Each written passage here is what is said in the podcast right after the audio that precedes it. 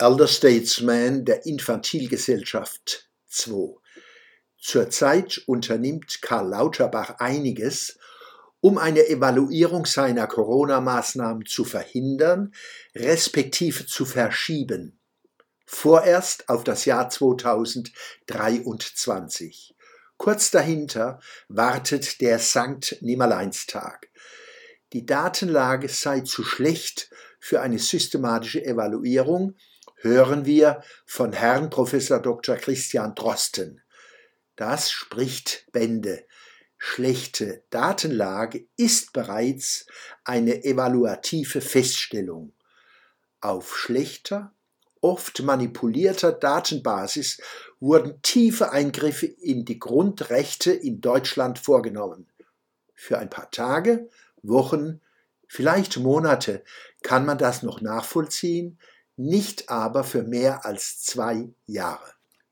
Manche Datendefizite könnte man für eine Weile akzeptieren, nicht aber die systematische Verwendung von Fake-Daten. Beispiel die Mitteilungen an oder mit Corona verstorben oder im Zusammenhang mit Corona verstorben, enthalten keine brauchbaren Informationen. Wo der Befund an Corona verstorben, nicht zuverlässig erhoben werden kann, darf er auch nicht veröffentlicht werden. Politiker, Experten und Medienmacher wussten das immer. Nicht zu vergessen das lustvolle Spiel mit angstmachenden Bildern in den TV-Nachrichten und das Evozieren von Vorstellungen qualvollen Erstickens. Die Wiedergabe von Inzidenzen wurde schon vor vielen Monaten als wenig hilfreich erkannt. Dennoch haben führende Leitmedien diese Pseudoinformationen weiter in die Welt geblasen. Seit Omikron-Varianten unterwegs sind, wird unverhohlen mit der scheinbaren Unschärfe des Adjektivs infektiös gespielt, um Angst zu schüren. Die Damen und Herren der öffentlich-rechtlichen Nachrichten sprachen fast triumphierend von hochinfektiöser Mutation, um irgendwann mit belegter Stimme einzuräumen, dass die Verläufe meist harmlos sind. Zum Eingeständnis, dass Covid-19 spätestens jetzt den Status einer Grippe erreicht hat, konnten sich führende Mitläufer nicht durchringen.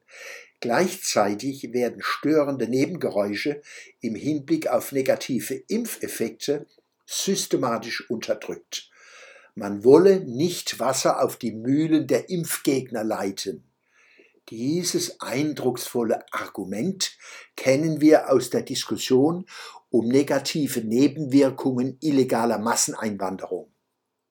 Offenbar wollen Machthaber im medialpolitischen Prozess die Bürger dieses Landes nur so weit informieren, dass deren Bereitschaft, sich umfassend steuern zu lassen, möglichst nicht beeinträchtigt wird.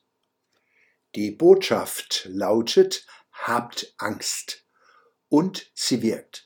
Kein Wunder, dass Eltern, denen Kindeswohl besonders am Herzen liegen sollte, sich gegen längst überfällige Öffnungen von Schulen und Kitas gewehrt haben. Die tatsächlichen Infektionsdynamiken zeigen, Schulschließungen waren fast immer unangemessen.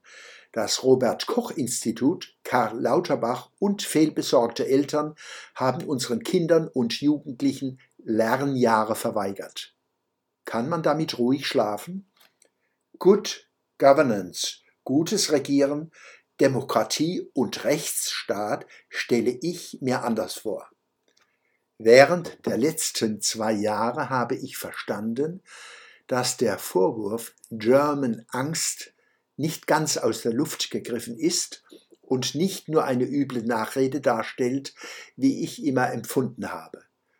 Aufgrund der weiter lastenden und zunehmend aktiv geschürten Schuldgefühle scheinen viele Deutsche, keineswegs alle, tatsächlich überdurchschnittlich angstbereit zu reagieren, das heißt sich sicherheitshalber in Angsthaft zu begeben und jeden mit Hass und Hetze zu überziehen, der die Machtanmaßungen durchschaut und ihnen zu widerstehen sucht.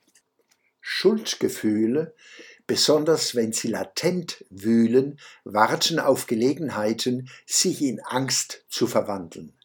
Schuldgefühle und Angst sind die wirkmächtigsten Feinde des aufrechten Gangs. Sie machen Menschen gefügig. Den so erzeugten Ängstlingen wird dann ihr Angstverhalten noch hämisch als typisch deutsch um die Ohren gehauen.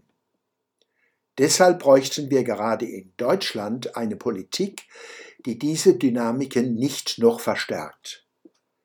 Der Schwöbelblock am Samstag, 21. Mai 2022.